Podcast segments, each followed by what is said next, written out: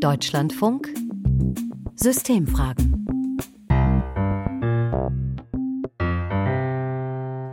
Heute mit mir, Katrin Kühn, und mit dieser Frage. Wie könnten Städte und Gemeinden mehr tun für die Menschen, die in ihnen wohnen? Sich um das hier kümmern. Arbeitsplätze und Wohnungen, Sport und Freizeitmöglichkeiten für alle, auch mit weniger Geld. Eine sozial, aber auch ökologisch nachhaltige Planung, ein gutes Miteinander für die Zukunft der eigenen Stadt. Es gibt so einige Kommunen, die sagen, das alles, das klappt aktuell nicht so gut. Da ist Luft nach oben, die hier besser werden wollen. Und es gibt Menschen, die genau dafür konkrete Pläne ausgearbeitet haben, wie das gehen könnte. Zum Beispiel Christian Felber aus Österreich. Mir ist ein Widerspruch aufgefallen.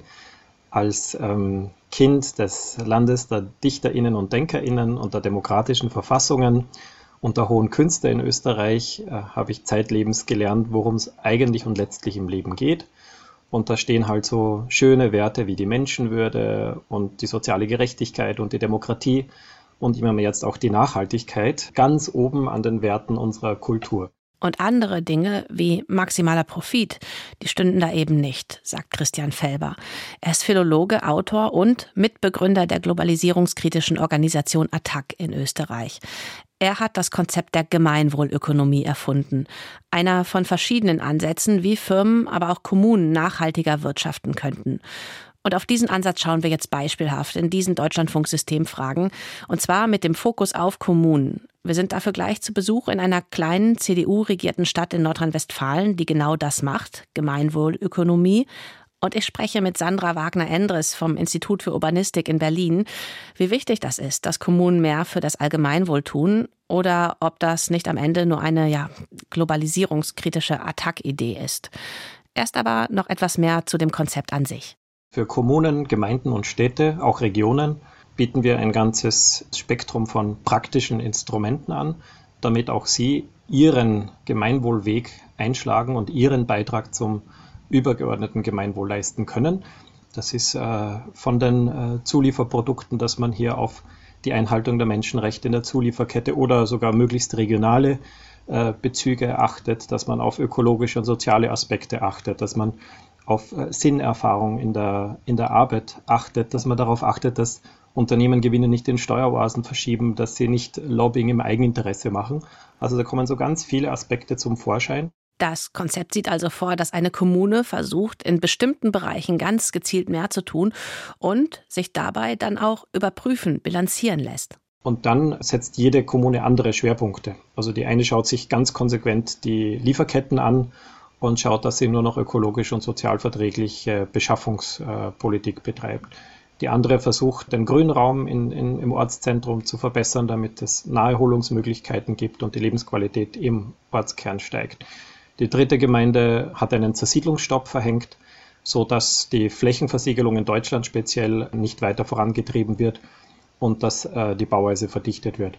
In Spanien gibt es eine Gemeinde, die hat sich zum Ziel gesetzt, dass die Jugendlichen wieder zurück aufs Land ziehen und das hat sie geschafft. Also sehr unterschiedliche positive Auswirkungen. Und um es klar zu sagen, eine Massenbewegung ist das bisher nicht. Das sagt auch Christian Felber selbst. Graswurzel trifft es da besser in Deutschland, Österreich, aber zum Beispiel eben auch in Spanien. Insgesamt sind es derzeit 44 Gemeinden, soweit ich den letzten Stand habe. Und in Österreich ist auch noch interessant, da haben wir drei Gemeinden, eine schwarze, eine, eine rote und eine gelbe in deutsche Farbenlehre übersetzt. Das zeigt auch die Überparteilichkeit dieses Ansatzes und dass es eben an der Basis hier ähm, ein großes und wachsendes Interesse über die Parteigrenzen hinweg gibt. Und das mit dem über die Parteigrenzen hinweg, das haben wir auch festgestellt bei der Arbeit für diese Sendung. Als ein Vorbild in Deutschland gilt zum Beispiel Kichern-Schöring im Kreis Traunstein in Oberbayern, wo CSU und Freie Wähler die meisten Sitze im Gemeinderat haben. In Bayern gibt es inzwischen auch 20 Gemeinwohl-Regionalgruppen und auch in Nordrhein-Westfalen hat ein schwarzer, also CDU-regierter Kreis, nämlich der Kreis Höxter an der Grenze zu Niedersachsen, ein Förderprogramm für mehr Gemeinwohl. An ihm nimmt zum Beispiel die kleine Stadt Brakel teil. Und Robert Fischmann ist für uns dorthin gefahren und hat erstmal ernüchternde Antworten bekommen. Nein, noch nie. Nee, weiß ich auch nicht. Irgendwas Ökologisches. Wer die Menschen in Brakel nach der Gemeinwohlökonomie fragt, schaut in ratlose Gesichter. Nee, habe ich nicht gehört. Vielleicht irgendwas Gemeinschaftliches machen? Benita, 18 Jahre alt, sitzt an diesem Winternachmittag im Bürgerbus. Der fährt sie für 1,40 Euro in die Stadt. Ja, ist eigentlich ganz entspannt. Muss man nicht zum Einkaufen laufen oder wenn man zum Beispiel ins Fitnessstudio geht, muss man ja auch nicht dorthin laufen. Man kann halt den Bus nehmen und er ist halt günstiger als der normale Bus sozusagen. Also Betrieben wird der Bürgerbus, ein älterer Kleinbus, von einem gemeinnützigen Verein. Und unsere Touren, die gehen von morgens 8 Uhr bis um 20 vor 1 und nachmittags von 2 Uhr bis 20 vor 7. Und wir haben 24 ehrenamtliche Fahrerinnen und Fahrer. Rainer Pauli ist der Vorsitzende des Bürgerbusvereins. Von der Stadt fühlt er sich gut unterstützt. Die Stadt fördert unseren Bürgerbus einmal finanziell und auch ideell. Projekte wie diese zahlen auf die Gemeinwohlbilanz der Stadt ein. Sie reduzieren den Autoverkehr und sie erleichtern vor allem älteren Menschen das Leben, leisten also Beiträge zum sozialen Zusammenhalt, zum Klima- und zum Umweltschutz. Peter Frischemeyer hat bis zu seiner Pensionierung in der Stadtverwaltung gearbeitet. Jetzt fährt er ehrenamtlich den Bürgerbus. Er wundert sich nicht, dass kaum jemand in der Stadt die Gemeinwohlbilanz kennt. Wir sind ja noch nicht so lange dabei, sondern das macht jetzt gut zweieinhalb, drei Jahre sehr sein. Bis das mal sichtbar wird, wird sicherlich noch einiges dauern. Aber wichtig ist es äh, für uns, dass das Thema Nachhaltigkeit diskutiert wird und jeder so ein bisschen dazu beitragen kann. Im Brakeler Rathaus vertritt Alexander Kleinschmidt den Bürgermeister. Auch er ist vom Konzept der Gemeinwohlökonomie überzeugt.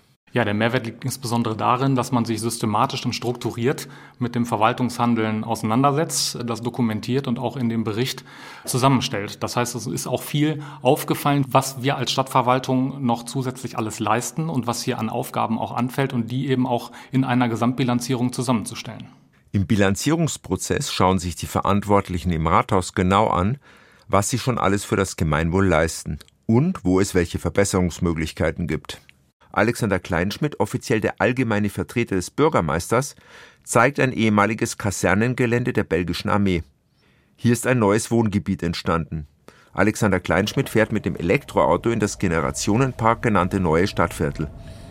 Man sieht, ähm, was alles umgenutzt wurde. Hier vorne haben wir ein Stadtteilzentrum. Hier sind teilweise Gewerbebetriebe dabei, mehrere Gebäude, die auch äh, als Altenheim dann äh, genutzt wurden. Das Kletterzentrum OWL. Dort ist ein Pumptrack gebaut worden, die Sporthalle, Skaterplatz und genauso gut ein Beachvolleyballfeld. Der Generationenpark ist lange vor der ersten Gemeinwohlbilanz der Stadt Brakel entstanden. Heute zahlt er wie vieles andere auf das Gemeinwohlkonto des Städtchens ein. Punkte gibt es für die Unterstützung des Ehrenamts und für die energetische Sanierung städtischer Gebäude. Punkte bekommt Brakel auch für seine Auszeichnung beim European Energy Award, einem Zertifikat für nachhaltige kommunale Energiepolitik. Prüferin Anke Butcher bescheinigt der Stadt auch eine hohe Kompetenz bei der Gestaltung des Haushalts nach sozialen Kriterien. Brakel zählt mit den eingemeindeten Dörfern 13.700 Einwohner. In der Kernstadt sind es rund 7.000. Alexander Kleinschmidt sieht da auch die Grenzen seiner Möglichkeiten. Also unsere Grenzen bestehen für uns als Stadt natürlich auch in den Themen, die über die Stadtgrenzen hinausgehen.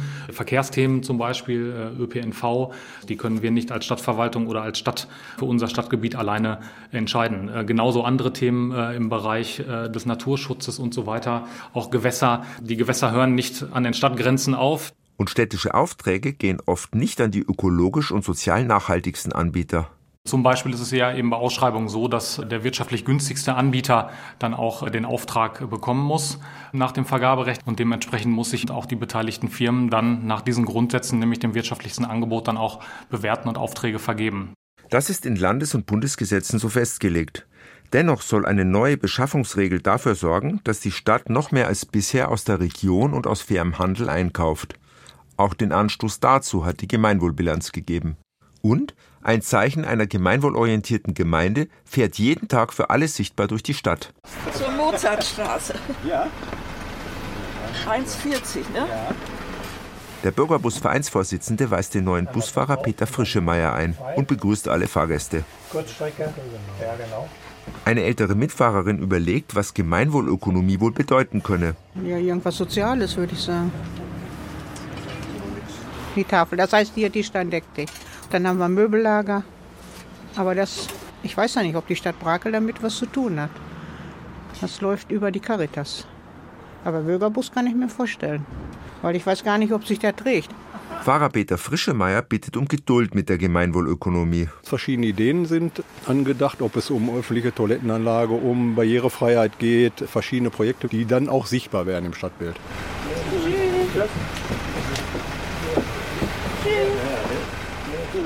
Alles also eine Idee, die Brakel inzwischen in die Tat umsetzt, aber wo man auch sagen muss, auch eher noch am Anfang steht. Zum Beispiel ist es auch längst noch nicht so, dass die Stadt ihre Leistung jetzt mit anderen Kommunen vergleichen kann, zum Beispiel den in Bayern, auch weil die Kommunen so verschiedene Schwerpunkte setzen. Daran wird aktuell aber gearbeitet. Und so eine Bilanzierung nach dem Gemeinwohl, wer da wissen will, wie viel die kostet, die kostet 15.000 bis 20.000 Euro pro Bilanzierung selbst. Und Brakel hat das Geld dafür aus einem EU-Förderprogramm bekommen. Und dann bleibt ja diese Frage noch, lohnt sich das, dieser Aufwand? Und wenn man sagt, ja, da muss mehr passieren, ist das mit der Gemeinwohlökonomie dieses Konzept ein guter Weg? Antworten genau dazu habe ich mir geholt von Sandra Wagner-Endres, Ingenieurin und Städteforscherin am Deutschen Institut für Urbanistik. Ein Institut, das vor allem dazu arbeitet, wie Kommunen ihre Aufgaben, die aktuellen Herausforderungen und Krisen besser bewältigen können. Gegründet und zum Teil auch finanziert von Kommunen. Und die erste Frage, die ich hatte, war, wo steht das denn eigentlich, dass Städte und Gemeinden dem Gemeinwohl verpflichtet sind? Na, ganz grundsätzlich verankert ist ähm, das Thema ja bereits in unserem Grundgesetz, im Paragraphen 14, wo gesagt wird, das Eigentum dazu verpflichtet, den Gebrauch zum Wohle der Allgemeinheit auch einzusetzen.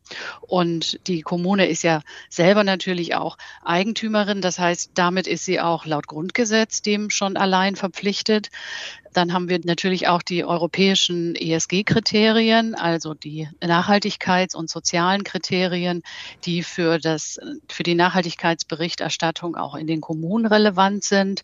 Es gibt das Baugesetzbuch zum Beispiel, wo ähm, im Rahmen der Bauleitpläne vorgegeben ist, dass diese auch zum Wohl der Allgemeinheit dienen sollen und einer sozial gerechten Bodennutzung. Also es gibt ziemlich viele Ansätze, wo es eben ähm, darum geht, dass die Städte die zentralen Orte für das Gemeinwohl sind und damit auch ihre Dienstleistungen und die Infrastrukturen der kommunalen Daseinsvorsorge nach dem Gemeinwohl ausgerichtet sind. Also das steht, wozu Kommunen verpflichtet sind und in der Realität ist es anders. Genauso sieht es aus. Also viele Bereiche, gerade auch der kommunalen Daseinsvorsorge, wenn wir eben an Gesundheitsversorgung denken, wenn wir an Wasser- und Energieversorgung oder Abfallwirtschaft und Verkehr denken, sind diese Bereiche trotzdem natürlich auch durch Marktlogiken der wirtschaftlichen Verwertung und der Rendite beeinflusst. Das heißt, hier zeigt sich dieses Problem, dass wenn Infrastrukturen und Dienstleistungen renditebezogen bewirtschaftet werden, dann steht das Gemeinwohl natürlich nicht mehr im Vordergrund. Und insofern leisten solche neuen Konzepte eben auch, wie die Gemeinwohlökonomie, da einen ganz wichtigen Beitrag, den Sinn des Wirtschaftens auch zu hinterfragen und das Wohl von Mensch und Umwelt wieder stärker in den Mittelpunkt zu stellen. Braucht es die denn wirklich jetzt? Also ein solch neues Konzept wie die Gemeinwohlökonomie, weil das ja schon ein Zusatzaufwand auch ist, da Zusatzaufwand betrieben wird? Oder ist das, ich überspitze jetzt mal sehr, ein übertriebenes Projekt von Attac-Aktivisten, dem sich einige Kommunen angeschlossen haben? Das würde ich so nicht sagen. Ähm, ich glaube, dass diese Konzepte und gerade auch das Konzept der Gemeinwohlökonomie einen ganz wichtigen Beitrag leisten können, um eben Fragestellungen auch der sozialen Gerechtigkeit und ähm, der ökologischen und nachhaltigen Entwicklung in den Kommunen weiter voranzutreiben und damit eben auch die wichtigen zentralen Linien dafür zu setzen. Jetzt waren das die Kommunen, die wir auch gefunden haben, vor allem eher kleinere Städte und Gemeinden, nicht die großen Städte, die das machen. Und es waren jetzt auch eher kleinere Projekte, also der Bürgerbus zum Beispiel, wo manche vielleicht sagen, naja, ein großer Wurf, der sieht anders aus. Was sagen Sie dazu? Sind das Strohfeuer oder sind dann auch diese kleinen Schritte da wichtig? Für die Kommunen und die Regionen, glaube ich, sind solche Initiativen extrem wichtig. Sie können nämlich auch ein Impulsgeber sein für weitere Projekte. Und wichtig ist dabei auch, und das zeigt zumindest auch immer wieder unsere Forschung, dass solche Projekte in langfristige Strategien eingebunden sein müssen, damit sie eben keine Strohfeuer bleiben. Und ich glaube, das kann man auch in Brakel oder im Kreis Höxter ganz gut sehen, dass man eben genau diesen, diesen Ansatz da verfolgt hat. Denn mit so einem, mit der Gemeinwohlökonomie kann man eine ganz gute Grundlage für solche langen Linien einfach auch setzen, auf deren Grundlage dann eben auch weitere Aktivitäten geplant und umgesetzt werden können. Dass Kommunikation da auch ein wichtiger Baustein ist, ich glaube, das haben wir, konnte man in Brakel auch ganz gut sehen und oder auch hören. Und nicht nur, damit eben auch die Menschen verstehen, dass solche Initiativen nicht nur einmalige ähm, Aktivitäten sind oder vielleicht auch nur temporär sind, äh, sondern Kommunikation ist auch wichtig, um bestehende ehrenamtliche Initiativen, die es ja ganz viel und an vielen Orten auch gibt, in solche Strategien mit einzubinden, um diese Kräfte eben auch zu stärken. Was gewinnen denn Kommunen, die so etwas vorantreiben, also auf mehr Profit für alle zu achten? Was wissen Sie da aus Ihrer Forschung? Also wir haben im Rahmen unserer Arbeit immer wieder auch über den Tellerrand deutscher Kommunen hinausgeschaut und weil es auch natürlich im internationalen Kontext einige Vorreiterstädte gibt, die sich mit solchen neuen Wirtschaftsmodellen auch nicht nur beschäftigen, sondern diese auch zur Grundlage ihrer Stadtentwicklung gemacht haben, um eben auch die eigene Entwicklung ökologischer und sozialer auszurichten.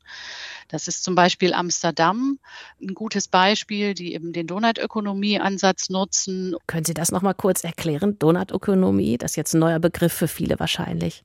Die Donutökonomie ist ein alternatives Wirtschaftsmodell, das von der britischen Ökonomin Kate Raworth entwickelt wurde. 2012 ist diese, hat sie dieses Konzept erstmals aufgesetzt.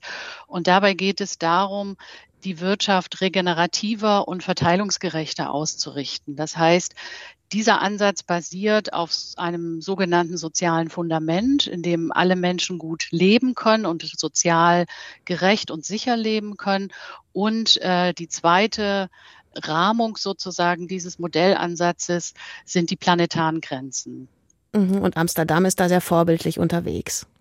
Genau, Amsterdam hat sich dieses Konzept zur Grundlage gemacht. Das heißt, all ihre Entwicklungen und Strategien werden anhand dieses Ansatzes geprüft sozusagen. Also es wird immer wieder geschaut, wenn zum Beispiel Wohnungsentwicklung oder Wohnungsbau auch in der Stadt vorangetrieben wird, dann wird das immer abgeglichen mit eben auch den sozialen Aspekten und eben auch den ökologischen Kriterien, den planetaren Grenzen.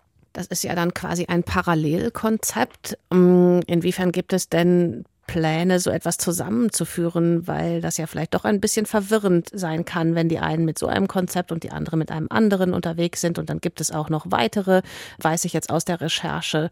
Müsste das nicht gebündelt mhm. werden? Naja, jede Stadt ist ja auch ein bisschen anders. Also nicht nur im internationalen Kontext, sondern auch deutsche Kommunen unterscheiden sich ja.